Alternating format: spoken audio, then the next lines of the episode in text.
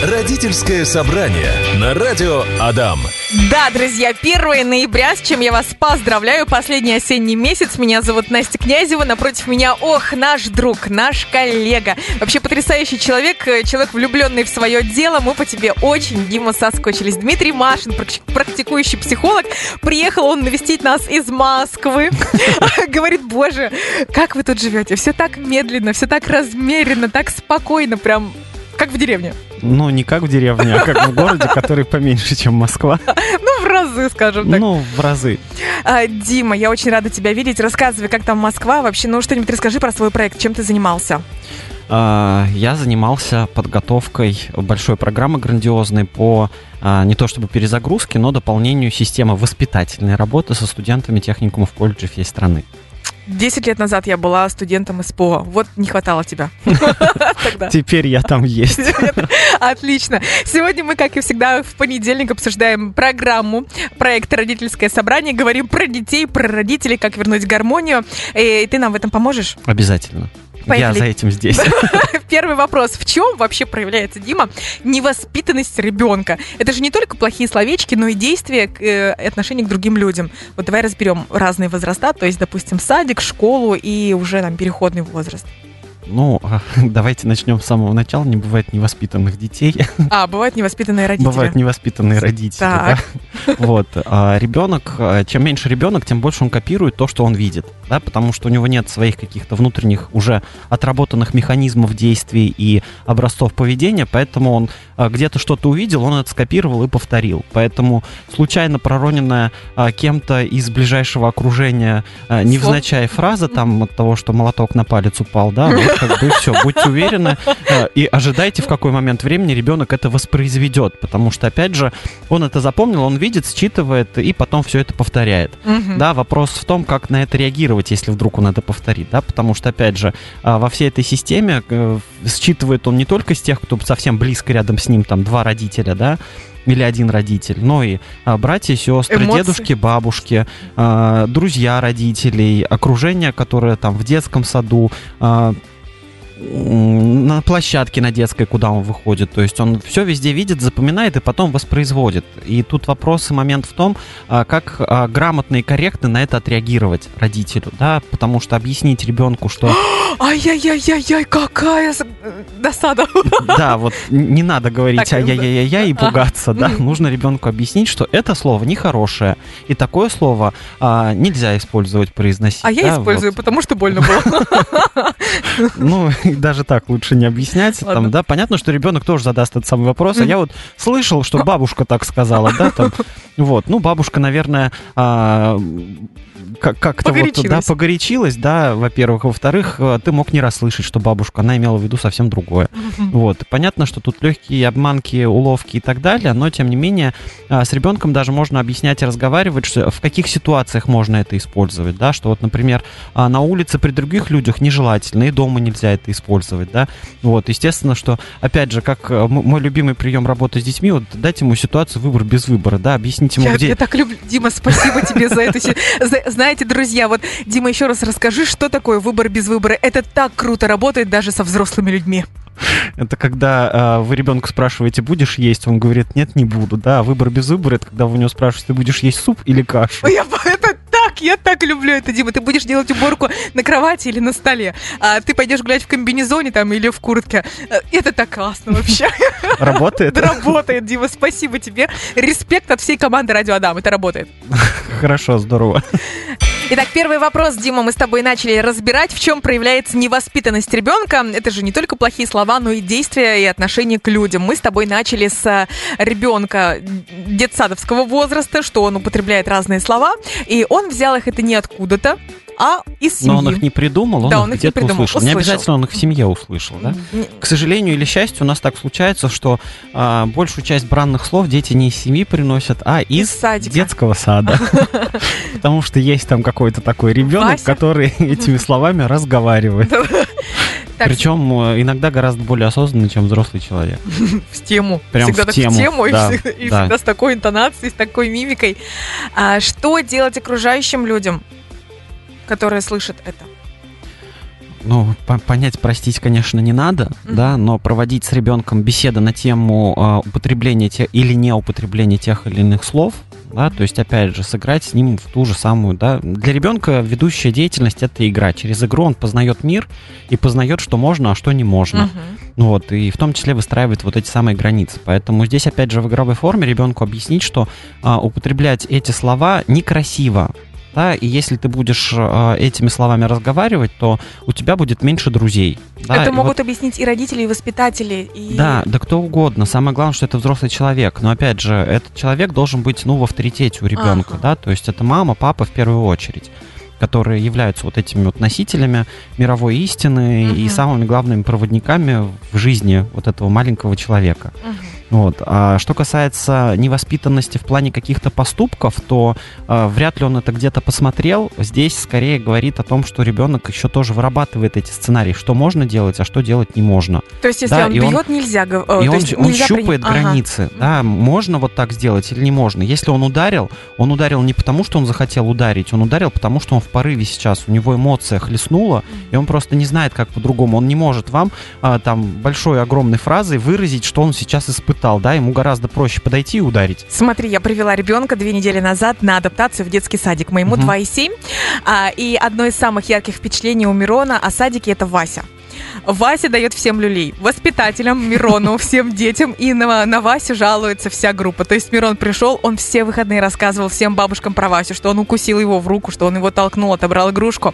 Потом я пришла в садик и посмотрела, что все дети жалуются на, на Васю, и даже воспитатели жалуются на Васю. Что делать? А, ну, что вообще происходит с ребенком, с Васей? Ну, с Васей, скорее всего, происходит, что Васе не, оби... Васе не объясняют, что Вася делает не так. Да, и Вася выработал вот этот вот свой защитный механизм от э, любой внешней агрессии, да, то есть есть несколько базовых реакций, да, есть базовая реакция «беги», то есть, простите, как, когда тебя собственно, обижает кто-то, да, ты разворачиваешься и убегаешь. Да, есть реакция терпи, да, когда тебя бьют, а ты там после подставляешь, левого, подставляешь другую щеку, Ужас. да. Вот, а есть реакция бей. Да, в любой непонятной ситуации сразу бей. Да, и вот у, у, у Васи как бы вот эта вот базовая реакция сформирована на уровне бей сразу, да, а потом бей, а потом разберешься что, собственно, произошло и что надо было делать на самом деле. Большинство у нас. Вот, так. поэтому а, здесь, а, ну, сложно сказать, да, здесь самое главное обучить своего ребенка, что, во-первых, а, таким детям нужно уметь давать сдачи, угу. потому что как только такой Вася, а, в любом возрасте этот Вася, да, даже если вам немного а, за, за 30, 30. и в вашей жизни появится такой Вася, да, все равно Вася, объяснять Васе бесполезно. На словах Вася ваш вряд ли услышит. Он услышит, он раскается искренне, да, но в следующий раз он опять сначала ударит, а потом будет разбираться. Поэтому а, в ответ на удар нужно наносить как бы ответный удар, да, mm. физически или морально, с одной стороны. С другой стороны, ну, а, если есть возможность ограничивать а, контакты с подобными людьми в вашей жизни, да, особенно в жизни ребенка, то лучше, конечно, это ограничивать. Вот, и здесь, безусловно, ну, вне эфира, наверное, расскажу свои рекомендации, чисто как социально можно этот вопрос порешать, но тем не менее, а, если есть такой ребенок, да, то своему ребенку нужно объяснить, что так поступать нельзя, а, по отношению к другим людям. Если это к плохо. тебе это плохо, а, у тебя не будет друзей, и ты видишь, все на Васю жалуются, и на тебя все также будут жаловаться, и с тобой никто не захочет играть. Uh-huh. Да, поэтому если Вася вот так поступает, ответь Вася, и после этого, а, ну, сделай вид, беги. что... Не, беги и сделай вид, что Васи больше нет, да, в твоей жизни, и вообще не замечай его, да, потому что а, с третьей стороны, опять же, у Васи это может быть не столько защитной реакции, сколько элемент привлечения к себе внимания. Uh-huh. Да, что делать есть... воспитателям, родителям, что делать? Поговорить с родителями, это будет нормальный вариант? Да, это нормальный вариант. Это, ну, это в первую очередь то, что нужно сделать, да, поговорить с родителями этого ребенка и объяснить, что можно сделать в этой ситуации. Или а, дать контакты какого-то специалиста, к которому они могут походить, Дмитрия чтобы поработать. Ну, не обязательно. Обязательно. Можно и мои, да, а, чтобы а, с этим ребенком действительно поработали и выработали у него какие-то другие базовые реакции, другие а, формы и форматы поведения и взаимодействия с внешним миром, чтобы он не наносил этому внешнему миру миру такой большой урон. Потому что, опять же, я понимаю... В виде здесь, укусов. Я понимаю этого воспитателя, у которого там а, больше одного ребенка, но он вынужден обращать внимание только на одного, потому что он постоянно а, зачинщик всего происходящего в этой группе, да, заводила. Вот. Но я более чем уверен, что Вася потом в жизни будет гораздо более успешен, чем все остальные дети, потому что Вася знает, как привлечь к себе внимание, и Вася знает, как это внимание отобрать у другого. Вот, поэтому... Грустно. Да, это грустно, но это такая правда жизни. Поэтому mm-hmm. со своим ребенком об этом нужно разговаривать, объяснять, что именно Вася делает не так, да, и почему не надо делать так, как Вася. Дима, давай, прежде чем а, продолжим обсуждать тему, вопрос анонимно, пожалуйста. Ребенку 14 лет, парень очень уж нерешительный, мягкий, стеснительный на людях. Это, конечно, может и хорошее качество, но не в наше время. Как можно подавить его стеснительность и добавить решительности? Я так понимаю, мама пишет. ответ в вопросе. Перестаньте на него давить. Так. Вот, чтобы он перестал быть стеснительным, да, потому что, ну, опять же, здесь... А...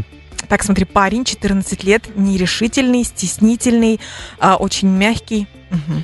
Здесь надо смотреть э, в ретроспективе, да, то есть он всегда таким был или он сейчас таким стал, да, вот если Давай он, разберем разные моменты. Да, если он всегда таким был, то, ну, уже сложно с этим что-то сделать, да, если он сейчас таким стал, то это просто, ну, возрастные изменения, да, вот там 12-17 лет, когда идет перестройка организма, перезагрузка всех систем, меняется, голос, го- меняется голос и меняется, меняется характер. Угу. Поэтому а, здесь а, чем, чем можно помочь такому ребенку? А, ну, наверное, один из таких универсальных инструментов, который работает на всех абсолютно детей и взрослых, как дать человеку уверенность в себе, это создать для него ситуацию успеха, но не дома. Да, ситуация успеха это когда кто-то где-то посторонний признает его заслуги, признает какой-то его талант. Давай еще раз выделим это, талант. друзья. Внимание, пожалуйста, очень важные слова говорит сейчас Дмитрий. Создать ситуацию успеха. Успех. Да, ситуация успеха это условно, э, ну вот, э, если он поет, да, чтобы он где-то спел и чтобы ему поаплодировали, да, то есть вручили, может быть, что-то. Вручили, может быть, что-то. Признали. Да, не обязательно даже признали, не обязательно вручили, потому что опять же, если вручили это, изначально настраивать, ты должен победить, ага. да, чтобы тебе вручили диплом и так далее, и тогда и после этого ты перестанешь быть неуверенным в себе mm. и вот этой вот мямлей, да, а он такой придет, споет, ему ничего не вручат, и после этого и не вручат, и будет еще хуже, да, поэтому самое главное, чтобы, а, ну, опять же, меня отругают, конечно, психологи другие за это. Но вот в моем случае этот механизм действительно работает. А психологи отругают, потому что если вот он такой нерешительный, да, то выгнать его на сцену, это прогнать его через его самый страшный страх и так далее. Но вот это же может быть не сцена. Не обязательно это может быть сцена. Выступление да? в классе, Выступление в классе, выступление а, какое-то другое. Я условно сказал, Да-да-да. да. То есть самое главное, чтобы а, какое-то какое-то сообщество признало его а, своим и признало его талантливым. Угу. Да? У каждого человека есть какой-то талант. Даже у зануд есть талант занудствовать. Да? Вот а, самое главное найти вот этому таланту применение, и чтобы а, произошло вот это вот какое-то публичное признание в а какой-то а, сфере. А похвала, комплименты? Похвала, комплименты — это то, что нужно всем, mm-hmm. и детям, и взрослым, да, поэтому, к сожалению, у нас взрослых хвалить вообще не принято, да, поэтому, как я люблю говорить, что Uh, никогда не хвалю себя просто так, вот такой я молодец. Вот. И хвалить нужно всегда, да, сделал что-то, ну вот надо похвалить, даже если сделал как-то, может быть, не совсем корректно. Да, конечно, это обратная связь, она должна обратная быть. связь да. должна быть, обратная связь всегда дает уверенности, что я действую правильно, я двигаюсь в нужном направлении, и uh, я более уверен в том, что будет происходить, да. Друзья, напишите, жизни. пожалуйста, на Viber, все ли делает Дима правильно, похвалите его, мы по нему соскучились, он такой классный специалист, ну, мы скучали. Ну и uh, еще из таких моментов достаточно интересных сейчас, в принципе, поколение молодежи, вот последние два года, а, вся молодежь, в принципе, испытывает вот эту неуверенность. И это вообще нормально, потому что ну, в ситуации полной неопределенности живем мы все сейчас. Что будет происходить завтра, а, какие новые ограничения введут, а какие снимут, на mm-hmm. каком основании, почему, кто что об этом будет говорить и так далее, ну, никто не знает. И на молодежи это сказывается гораздо сильнее. Поэтому здесь, уважаемые родители, вне зависимости от того, сколько лет вашему ребенку, а, делайте вид при нем, а, что вы абсолютно понимаете, что происходит, и дайте ему вот эту вот опору и поддержку, чтобы он тоже чувствовал, что, по крайней мере, рядом с ним, даже если он не понимает, что происходит, но рядом с ним есть человек, который понимает, и Слушай, в случае чего подскажет. Спасибо. Скажи, пожалуйста, а вот эти все тренинги мужества, а, тренинги там какой-то решительности, тренинги личностного роста и так далее, они помогают? Я тебе потом картинку в перерыве покажу. Ну, ну, ну, то есть... А, по-разному. По-разному. Я как э, не только практикующий психолог, но и практикующий тренер могу сказать, что и тренеры бывают разные. И бывают тренеры, вот проводишь тренинг, да, и очень редко бывает, что 100% участников уходят довольные, потому что кому-то зашло, кому-то не зашло. Да, опять же, все зависит от уровня притязаний людей в группе, от уровня их готовности к каким-то изменениям. Ну вот мы проводили сейчас в середине октября в Казани большой форум, да, это был такой первый достаточно крупный, масштабный всероссийский форум для студентов-педагогов СПО, и а, для некоторых коллег было удивительно, что у нас а, некоторые педагоги с таким негативом отзывались по итогам этого мероприятия, хотя, ну, там большинство просто вот в восторге было от того, что происходило. Наконец-то на нас кто-то обратил внимание, нас собрали, там и все. Вот. И когда стали разбираться, а почему так происходит? Ну, потому что человек просто был не готов измениться человек не готов перестраиваться а, в какую-то новую систему деятельности работы. То же самое с уверенностью. Да, опять же, что такое уверенность? Вот человек сидит в своем коконе, ему там удобно, комфортно, да, то есть вот мы интернет сюда провели, обои поклеили, как бы в смысле выбирайтесь.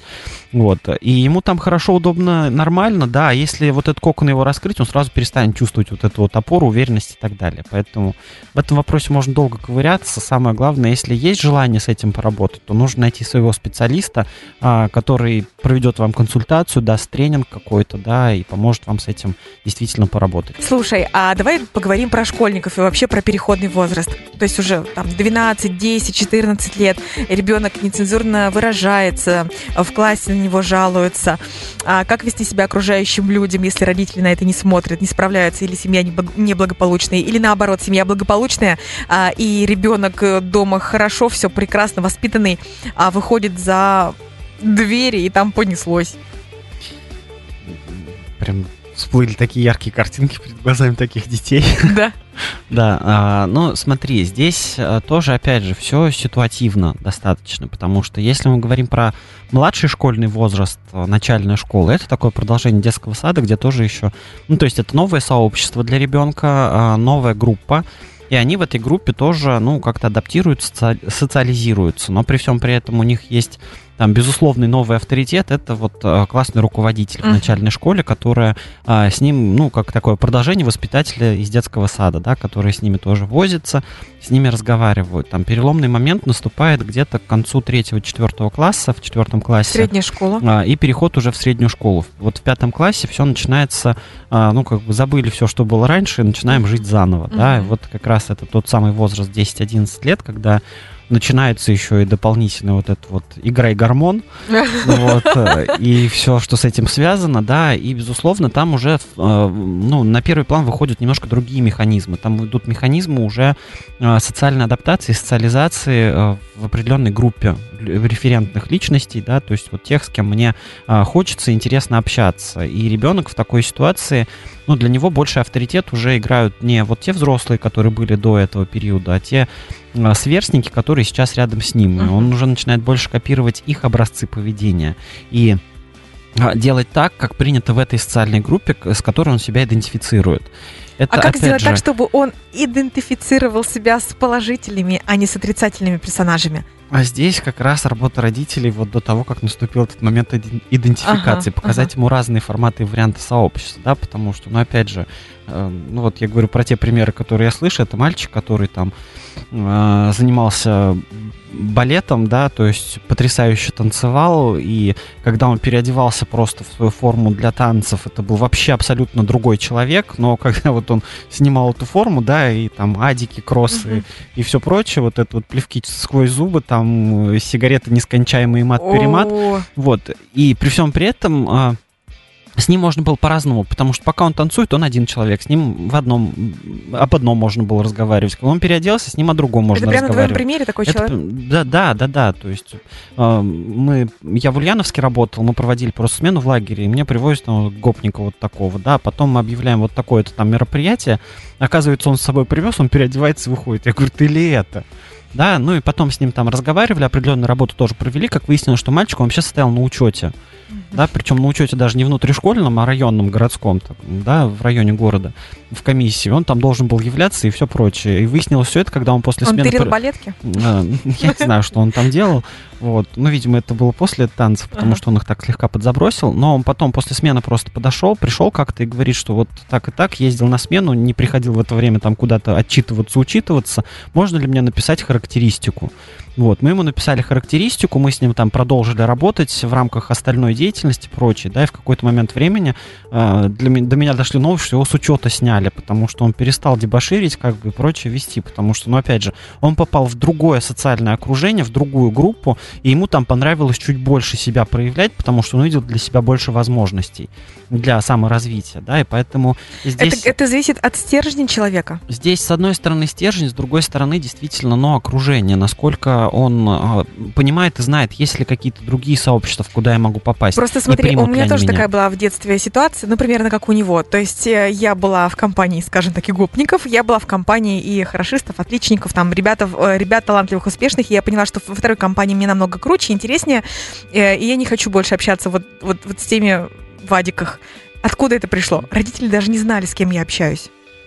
Вот э, э, это, наверное, и есть самое вот то плохое, да, потому что не с кем об этом посоветоваться. Uh-huh. Потому что, опять же, когда перед любым ребенком, там, я считаю ребенками всех, кто младше меня, в силу возраста, а, когда перед ребенком возникает вот эта вот ситуация, какую группу выбрать, с кем общаться, да, ему всегда очень тяжело, потому что у него и там друзья и привязанности, и здесь друзья и привязанности.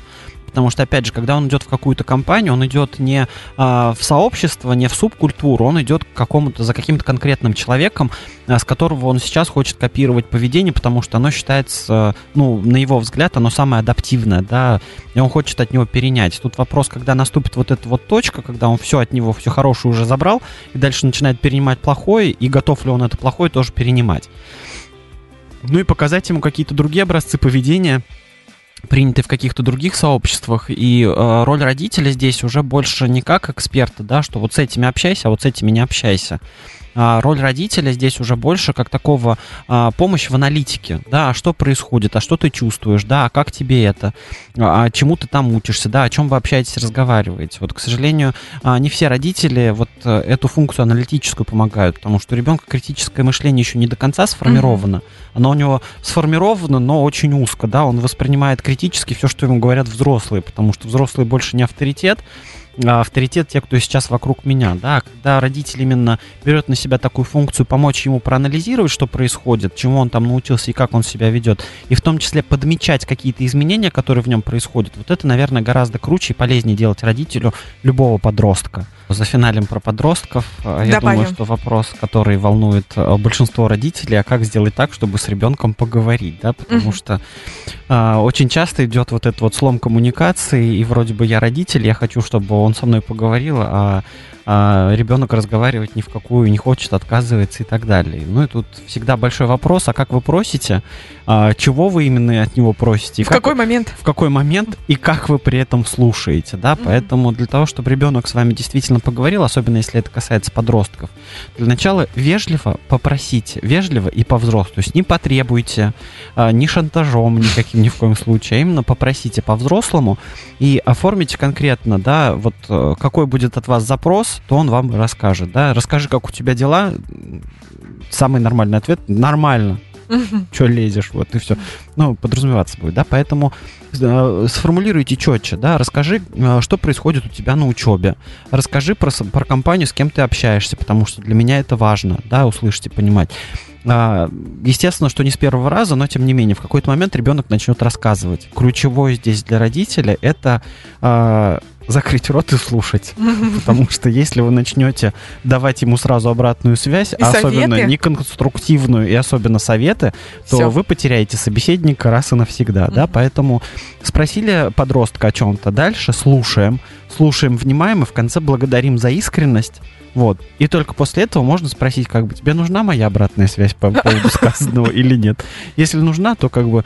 И дальше обратную связь давать с позиции, что я рад, что у тебя есть друзья-коллеги, у меня вызывает определенное беспокойство, что вы можете заниматься вот этим, вот этим, но я тебе доверяю. Да, вот э, нужно Это себя прям пересилить, стиснуть зубы и сказать именно вот так вот, да, и тогда в следующий раз он вам расскажет чуть больше, возможно, да, и захочет поделиться.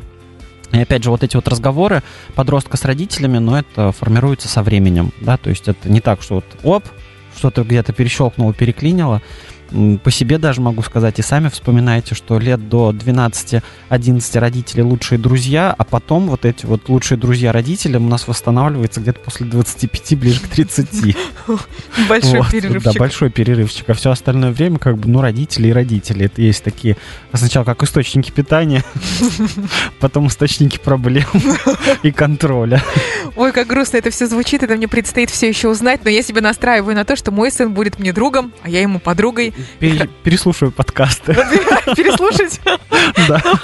Мы много раз это обсуждали. А, так, Дима, Дима, Дима, вопрос последний. Кто участвует в воспитании ребенка? Все. Все. Все. То есть не так, что бабушка говорит одно, мама другое. Да, и здесь очень важно взрослым между собой тоже договориться, что разрешает папа, что разрешает мама, чтобы не получилось так, мама запретила, пойду к папе, папа добрый, папа разрешит, а мама плохая, поэтому больше у нее никогда спрашивать не буду. Mm-hmm. Да? То есть все а, акторы воспитания ребенка должны между собой уметь договариваться.